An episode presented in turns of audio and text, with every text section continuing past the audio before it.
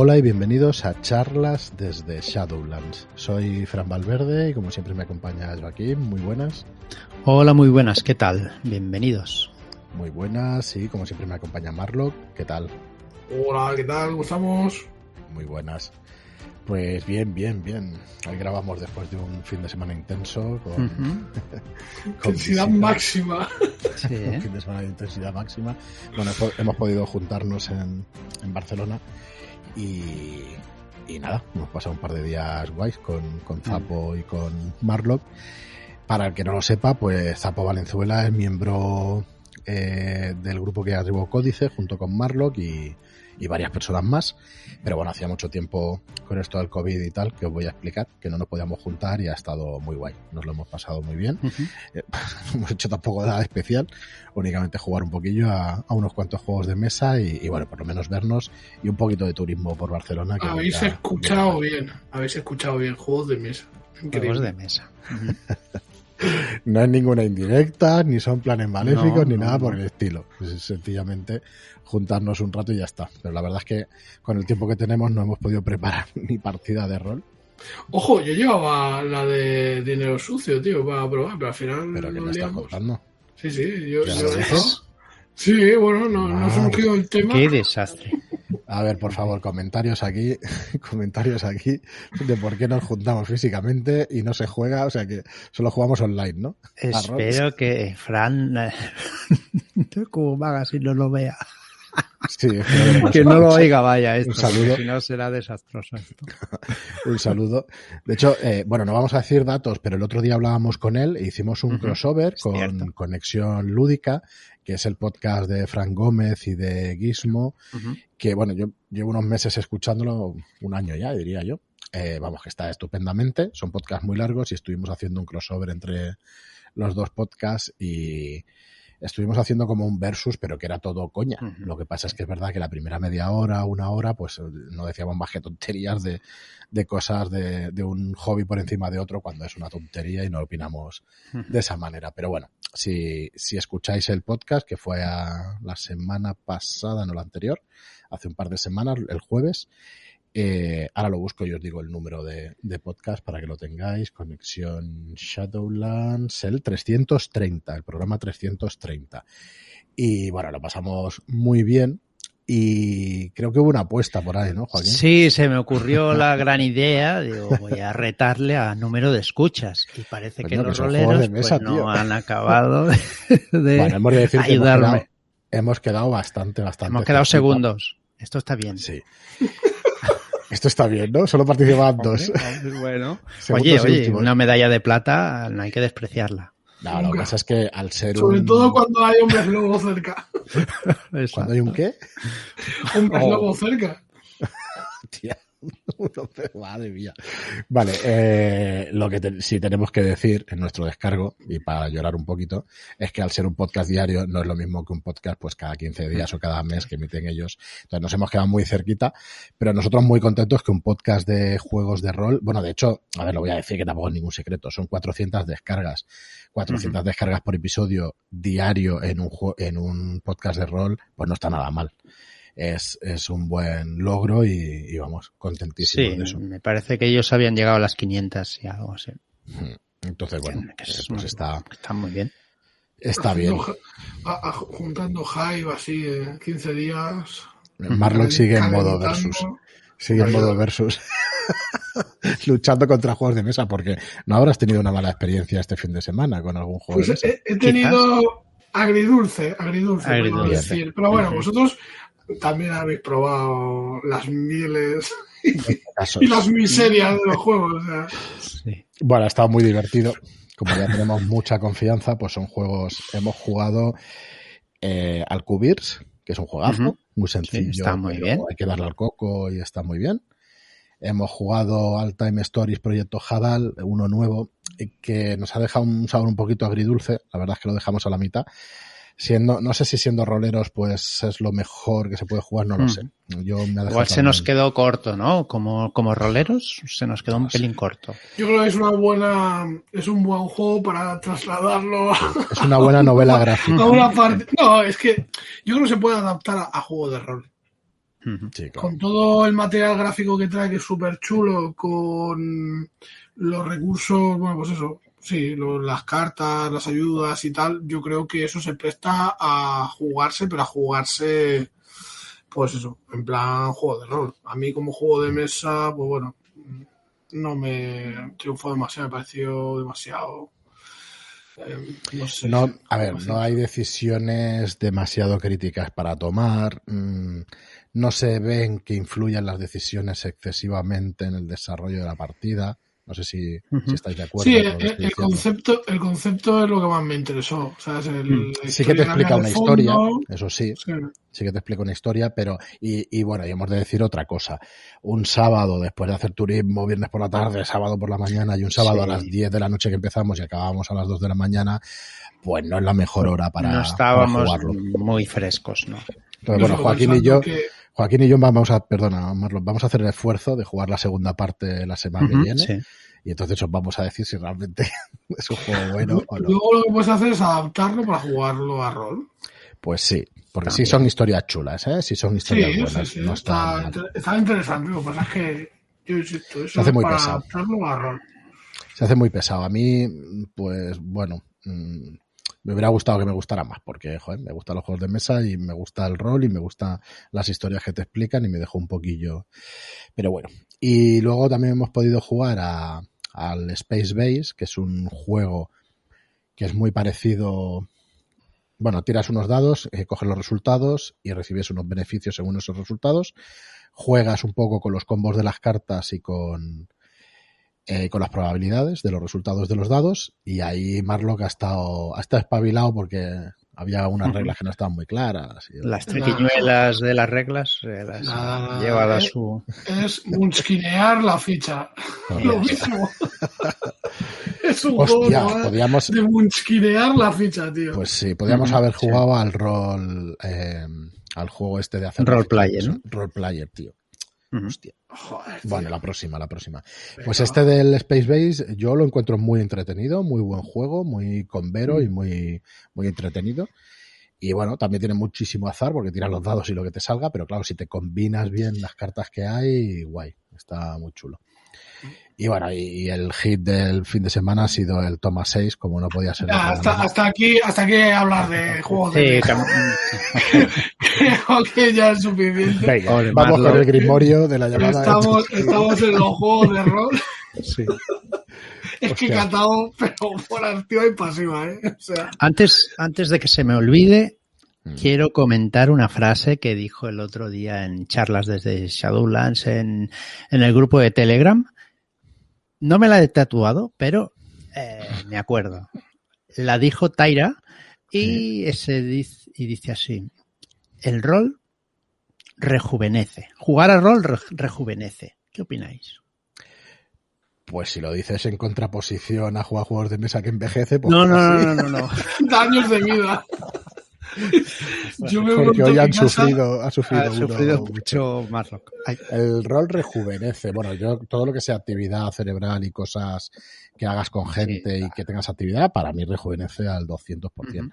Ya sabes que no, no soy muy amigo de, de echarle tantas, tantas, tantas flores, pero bueno, sí, para mí sí rejuvenece, sí. Y además te ves con gente de todo tipo de edades. De... O sea que sí, sí, estoy, muy de acuerdo. Cuando lleguéis a los 43, 44, ah, vale. a partir de ahí ya me, lo decís. Si notáis los achaques solo. Venga.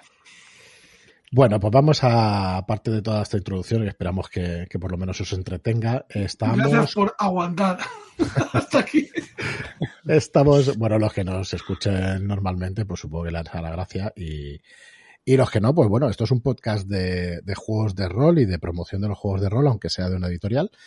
Y bueno, lo que estamos haciendo es repasando las últimas semanas el Grimorio de la llamada de, de Cthulhu séptima edición y bueno, recordar también que está en plena preventa, eh, dos cosas recordar hoy, que estamos en plena preventa de 246 Corbett Street y de Un llanto desesperado, las dos escritas por Abraham Castro Cero, son dos libros formato carpino de 24 por 17 y que salen los dos a un precio de 32,95, los dos juntos, es un pack. Si los queréis por separado son 18,95 cada uno. A todo color y bueno, van a quedar muy chulos estos libros. Por cierto, eh, están en imprenta. Eh, no tenemos la confirmación 100%, pero sobre el día 20 de julio, últimos de julio, nos tendría que llegar. A ver si adelantamos un poco, que los últimos envíos y las últimas entregas de la imprenta han sido un poquito tarde. Vamos a ver si estas, por lo menos, que ya llevan mucho tiempo hecho, pues los podemos avanzar y que os llegue enseguida a casa. Y acaba este viernes. Este viernes acaba la preventa de 246 de Un llanto desesperado. Y luego también deciros que hoy, día 21, ha salido el sexto capítulo de la campaña de historias más allá del velo, de Abraham Castro Cero también, que es Asesino, que es un muy buen capítulo. Es una muy buena aventura. Muy chula, muy chula. Hay por ahí alguna Shadowlanders que hace algún cameo, ¿eh? Sí. Así que los que estéis en la suscripción de los Shadowshots ya lo podéis descargar desde hoy. Y, bueno, y esperamos comentarios a ver qué os parece, pero yo lo veo una aventura realmente muy distinta a las otras, como siempre. Es una campaña con una aventura muy, muy distintas unas de otras. Vais a poder vivir un montón de situaciones y esta, esta está igual. El final es apoteósico ¿eh? de esta aventura. A mí me gustó. Digo, es de las que más me, me, han gustado por, por la parte de investigación, por el desarrollo que tiene y porque termina la cosa por todo alto. Correcto. Muy bien, pues nada, vamos a dejarlo aquí, todos los anuncios y cosas varias, y vamos a entrar en el Grimorio, en este tercer capítulo del Grimorio, donde seguimos explicando los hechizos que contiene el libro de la llamada de, de Cthulhu séptima edición. Eh, estamos recordándolos por orden alfabético, eh, exceptuando los conjuntos de hechizos similares, como fueron los, de, los de encantar, los de contactar, los de llamada, de los últimos episodios. El libro los hace, los hace conjuntos así y después sigue por orden alfabético. Muy bien, Joaquín, pues si quieres seguir por el pues espejo de Tarkum Atep. Vale, este, este hechizo lo hemos visto en varias películas y en varios... ¿Ah, sí? Sí, sí, ya lo, sé, lo he visto En películas y en dibujos animados de Disney y en todos lados, ¿vale? Vale, el, el hechicero será capaz de proyectar su imagen en un espejo u otras superficies reflectantes que la víctima pueda ver. Esto lo utilizará pues para acosarla o para advertirla de, de algo, no de peligros, sino de advertirla de él, ¿vale? o sea, sobre él. Vale, el coste es de 5 puntos de magia y un punto de cordura. Este y necesitamos. Este es baratito para lo que hay. Sí, sí, sí, sí. Necesitaremos medio día para que se pueda ejecutar, ¿vale? ¿Qué necesitamos? Pues un espejo que donde podamos ver nuestra cabeza y nuestro cuello como mínimo y esperar, esperar mientras vamos pronunciando el encantamiento, ¿vale? Tenemos que esperar a que la víctima eh, se mire en un espejo o en alguna superficie reflectante. Y entonces, a partir de ahí, empezará a ver al hechicero. Y el hechicero pues le, hará, le dirá lo que le tenga que decir, ¿vale? ¿Qué pasa si el hechicero se cansa? Pues que el hechizo se queda interrumpido y te has fastidiado los puntos de magia, de cordura y todo eso. Muy bien, pues interesante este, este chico, sea sencillito. Dale, dale. El objetivo puede escuchar pues palabras y frases cortas. Ostras, ¿ha habido alguna interferencia? Que espero que nos haya sí, algún hechicero que nos ha tirado algo. vale, pues él podrá escuchar pues palabras y frases cortas, ¿vale? O sea, el hechicero no podrá explayarse demasiado tampoco. Muy bien. Seguimos pues con explosión mental. Vale, después de una tirada enfrentada de poder, y tendrá que gastar el, hechicero 10 puntos de magia y un dado de 3 puntos de cordura, el objetivo sufrirá terrible agresión mental con la pérdida de 5 puntos de, cordura. ¿Vale? También le inducirá locura temporal, pues con lo que lleva, conlleva eso. ¿vale? Quedará un poquito tocado mentalmente. Fabricar hidromiel. ¿Vale? Eh, ¿Sabéis lo que es la hidromiel? Eso del hobby, ¿no? Mm. Yo no sé exactamente qué es hidromiel espacial, licor, ¿eh? Ojo. El licor, bueno, ahora saliendo un poco del tema este de la llamada, sé que existe ese licor, creo que lo he probado incluso, pero es el mismo, ¿no? O sea, la hidromiel que se hace en la vida real es a lo mismo que se refiere en las obras fantásticas. Sí. Supongo que sí, ¿no? Me parece que yo no lo he probado. Sí, yo en alguna feria de estas medievales o alguna cosa así. Pues yo tampoco creo que lo haya probado. A ver si nos puede decir alguien si el hidromiel se ha bebido siempre o si es un invento moderno o lo que sea. Imagino que no, que será medieval y eso, pero a ver, si nos lo puede decir. Alguien. En ferias medievales sí que lo he visto, pero no lo he llevado a probar. Bueno, pues esto es un tipo especial de hidromiel, que es la hidromiel espacial. Explícanos, Joaquín. ¿qué? Vale, es un brebaje que nos permite viajar a través del, vacío y del espacio que va cambiando.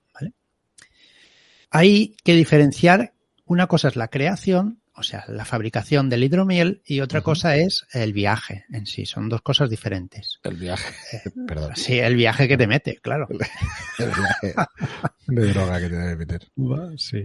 El coste de fabricar es de 20 puntos de magia por dosis. ¿vale? Y dependiendo de donde quieras viajar, la distancia, pues tendremos que gastar más o menos puntos de magia y de cordura. ¿Vale?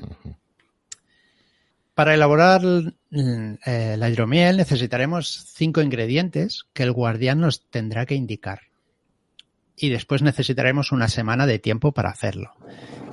Eh, podremos gastar los 20 puntos de magia para hacerlo mientras el, la hidromiel pues burbujea ¿no? en, la olla pero no es necesario gastarlos eh, todos de golpe. Tenemos una semana que tarda en hacerse, pues durante la semana podemos ir gastando los 20 puntos. Como vamos recuperando, pues poquito a poco pues vamos gastando. Uf, al loro, al loro. y ahora viene, es que es complicado viajar. Vale, para viajar necesitaremos una montura especial. Espacial. Como por ejemplo, espacial, perdón. Como puede ser un Biaki. ¿Mm? Ole. Tenemos que subirnos encima.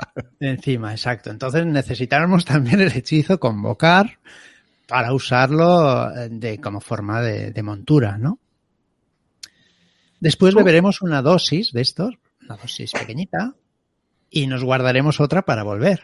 si queremos volver, sí. Evidentemente, sí. Y si podemos volver, también es otra cosa que nos dice el libro, nos lo dice así, si se puede volver, ¿vale? Eh, una vez que nos hayamos tomado la dosis, le diremos a la montura que, empiece el viaje y para allí que vayamos. A ver, explícanos qué coste tiene y cuántos años luz vamos a poder viajar con qué. No, no, no, no, no, espera, espera. Antes eso lo que, quiero saber, la resaca. La, resaca. La resaca. resaca riete, la resaca rolera. Resaca cósmica, chaval. No, como resaca no, pero estaremos en un éxtasis físico y mental durante el viaje. ¿Vale? ¿Qué os parece? Cuando lleguemos a destino, pues se nos ha pasado. Perfecto. Así siempre es interesante. Sí. El coste es un punto de magia y un punto de cordura. ¿Para? 100, 100 años luz como máximo. Podemos viajar 100 años luz solo por un punto de cordura y un punto de magia, señores. O sea, esto está mal, tío, tan mal. tío. Mucho más barato que un crucero. Multiplicaremos esta distancia por 10 si le añadimos un puntito de magia y un puntito de cordura. ¿Vale? Pues mira, es un... Perdona, Joaquín acaba y ahora decimos... Y, así consecutivamente multiplicamos los años por 10 si añadimos un puntito más de cada cosa. Así que tres puntos de magia y tres puntos de cordura son 10.000 años luz. Exacto. Mi pregunta, mi, pregunta, ¿hay algún mapa estelar para viajar? Vale, vale. Totalmente. Por, ejemplo, ¿dónde podríamos ir? Aldebarán, pero yo no me acuerdo cuántos años luz, pero es uno de los destinos más interesantes de los mitos. Allí podíamos encontrar Ahí es donde está Halix, pero no recuerdo cuál era. Sí, pues ahí es donde está el lago, el lago Halis, que es donde, ya me corregirán ¿eh? si me equivoco, los oyentes, pero es donde encontramos a, a los amos del rey, a, a esa criatura Hastur y a Carcosa y todo eso. Así que mola, mola. Viajar ¿Eso a qué distancia? No me acuerdo, no me acuerdo, pero sí sale, por ejemplo, los harapos del... Mm, bueno, un poco de spoiler, pero bueno, ya os imaginaréis que os iba de eso. Pero lo dice, en los harapos del rey lo dice, la constelación donde está y que ahora creo que es la constelación de Tauro. Igual cuando lleguemos a los monstruos nos lo pone donde están y sí, y cosas. ¿eh? Y tanto que lo pone. Eh, yo lo que iba a decir es que, bueno, que sale una aventura muy chula, pero claro, con tono pulp. Esto no es, o sea, no es un tono pues eso, muy, muy serio, y que te lo, pero un tono pulp y todo eso aventurero. Es y, que, es que yo creo que si intentas usar muchos hechizos y tal, no puedes jugar en, en modo normal. Tienes que jugar pool porque eh, A la que que uses tres normal- hechizos te, te, te Sí, pones- claro, claro. te- Aparte de eso, Te vuelves el- loco o te- Exacto. y el tono de la partida, ¿no? Que no, no va a ser tan realista. Y nosotros jugamos mucho realista con, con cero y Sí. aventuras más serias, o más serias, más eso, más realistas, dentro de lo que es un juego de rol y de lo que es el realismo.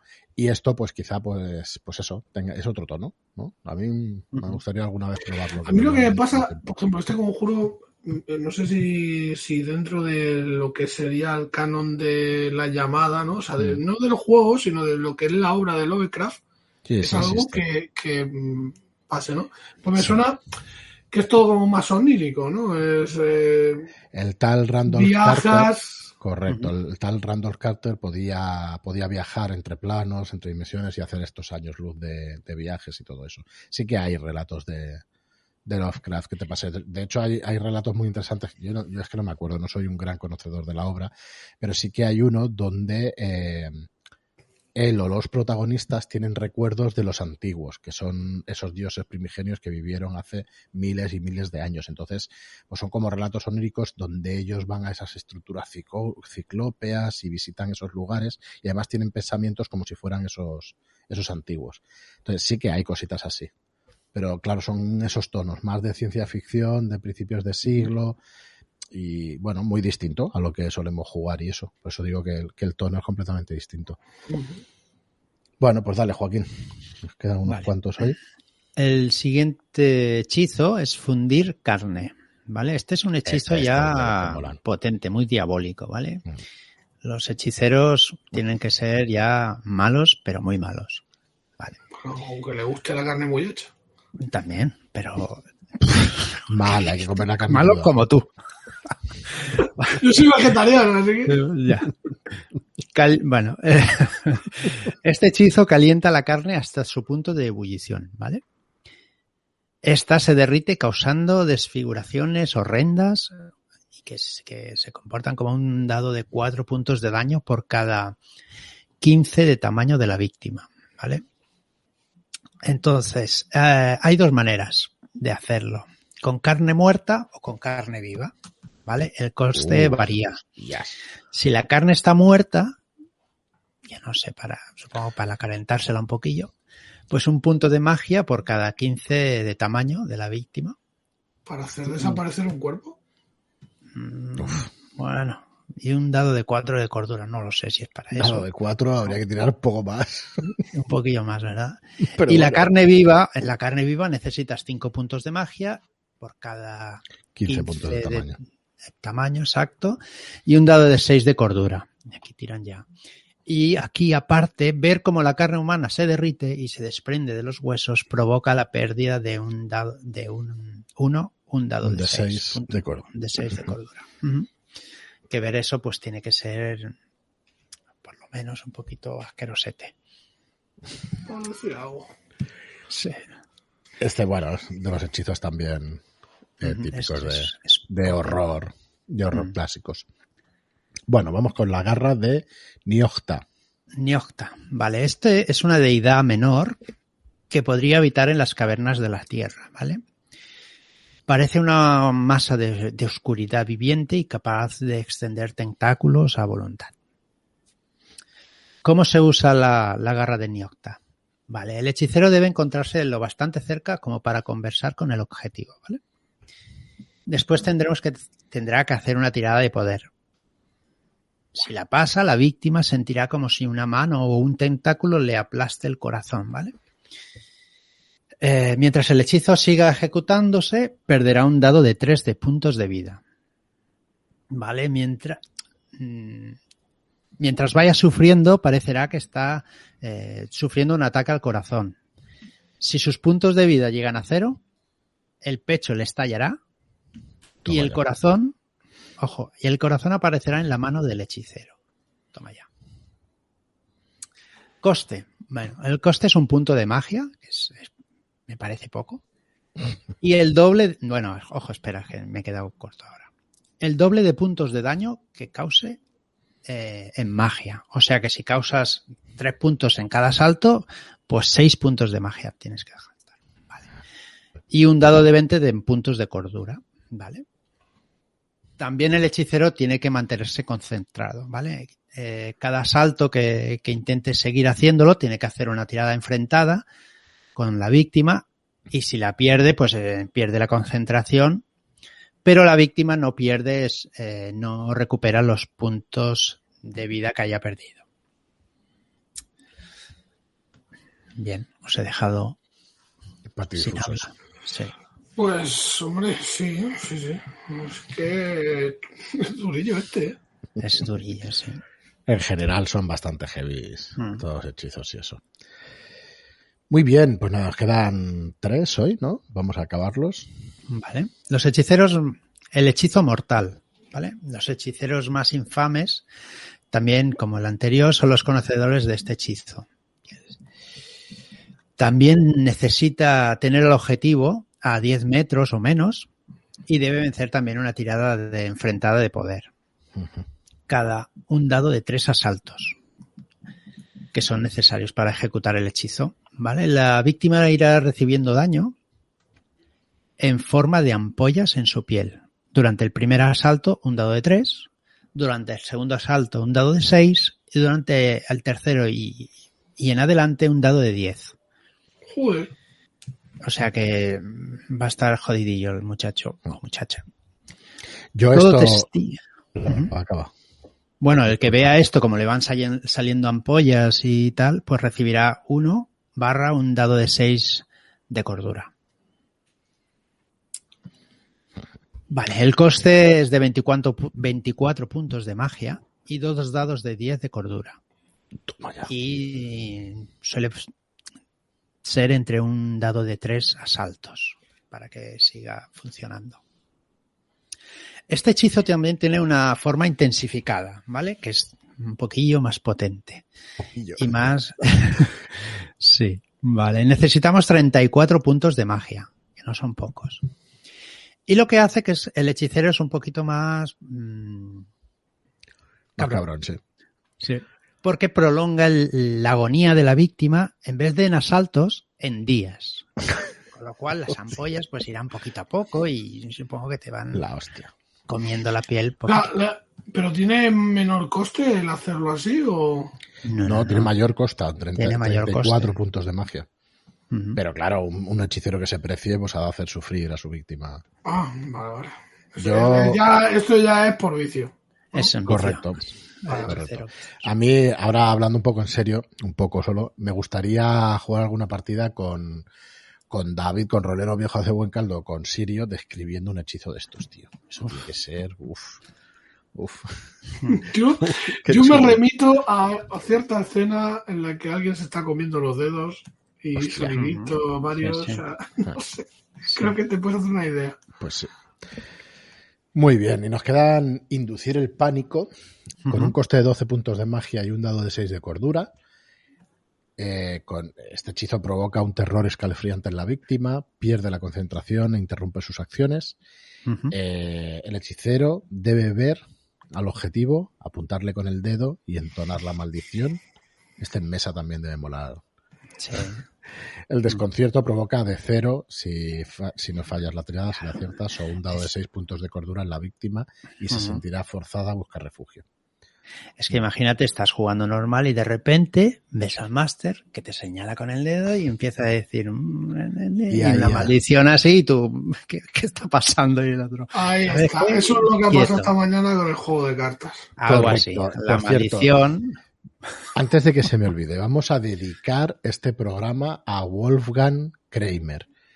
¿Vale? Que es el autor del juego Toma 6, que es un artista, un oh. pedazo de diseñador de juegos impresionante, que ha hecho historia en los juegos de mesa y que, y que le da recuerdos a Marlock. le a él y, al resto de...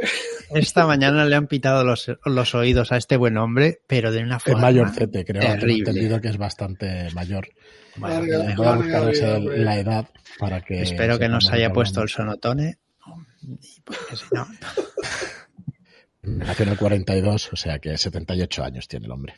es más joven de lo que decíamos esta mañana, que decíamos que, eran 80. Son 78 años solo. Es un genio este tío, ¿eh? De los juegos de mesa, Wolfgang Kramer.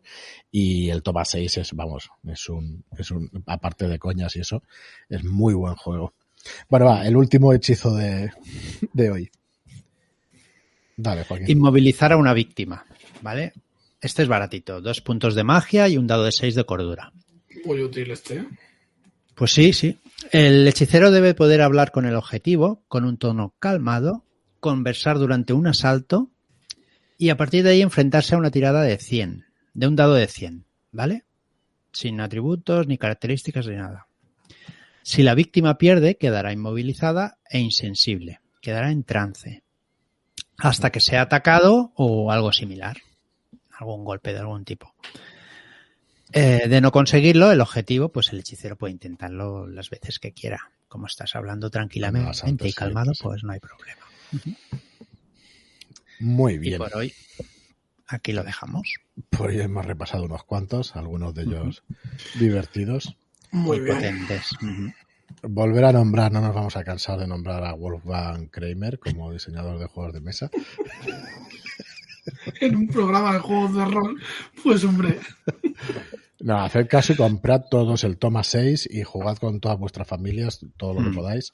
es un juego de 2 a 8 jugadores, si no recuerdo mal, que a partir de 4 funciona fantásticamente bien. A partir de los 6 jugadores es más difícil de controlar. Pero de 4 a 6, 7 jugadores es, espectacular y te ríes muchísimo, muchísimo. Es un juego que parece que va a costar mucho explicarlo, que, hostia, no lo entiendo y tal, a la que la primera comida de cartas Yo sigo sin entenderlo. no, lo que pasa es que tú buscas un, un, sistema y el sistema mm, es, intuición. Hay, un poco. hay un poco. Sí que hay, sí que hay. Hay matemática y hay intuición. Hay mucho azar. pero lo que pasa es que es el azar de las, de las cartas que te tocan. Y no tienes que saber jugar.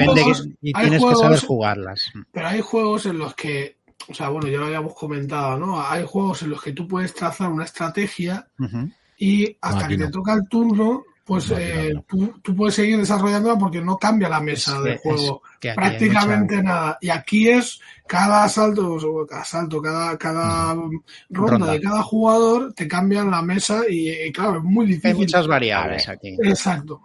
este juego cuanto más turnos pasan, más te ríes. Punto. Ya, ¿eh? está el otro. más te ríes si vas ganando. Claro. Porque si vas ganando, pues ya no te ríes tanto. Pues eso, más te ríes. ha sido muy bueno, muy gracioso. Tienen, amigos para esto, ¿sabes? Mm. Bueno, es el típico juego pierde amigos, sí. No, no, no, no es para nada tan tan heavy. Es, te ríes tanto que no, que el otro no tiene más opción que reírse o no o sea, al final es gracioso, coño. Vamos. bueno, si nos está escuchando Frank Gómez de Cubo Magazine, que yo sé que le gusta mucho este juego, que es él dice que es la obra magna, creo, o el mejor juego de, de Kramer, y yo estoy bastante de acuerdo, aunque pueda haber algunos otros muy chulos. Vamos, probadlo porque está muy guay. Seguro que muchos de vosotros lo habéis probado porque es un juego muy famoso, ¿eh? no es un juego desconocido para nada. Pero yo no sé cómo no se recomienda más, porque es que cada vez que lo sacas, es que es un triunfo de juego, la verdad. Eh, bueno, con según quién. Muy bien. pues. La única pega que le veo es que jugar con niños es. es Yo juego no con mis hijos, ¿eh? Sí, pero, a ver, pero. Es, no es muy recomendable si no son jugones. Pero si se parten, tío, si se lo, bueno, no sé, lo, cuando hemos jugado nosotros. Es fácil, ¿eh? Se puede ser, pero la estrategia que puedes buscarle y tal. No sé. ¿eh? Bueno. La verdad es que el juego es, idóneo para este, este, este podcast de, la llamada de Tulu porque es infernal y horrendo, sí, horripilante. Todo, y, hechicero voy a tener pesadillas con el puto juego este. vale, vamos a cortar aquí. bueno, eh, nada, que lo juguéis, que es espectacular. No hagáis caso a Marlo por una vez. El resto le podéis hacer caso en todo. En este caso no. Y bueno, los que hayan jugado ya nos pondrán en los comentarios a ver qué opinan. Y nada más, muchas gracias a todos por escucharnos. Acordaos de que estamos en plena preventa todavía de 246 y un llanto desesperado.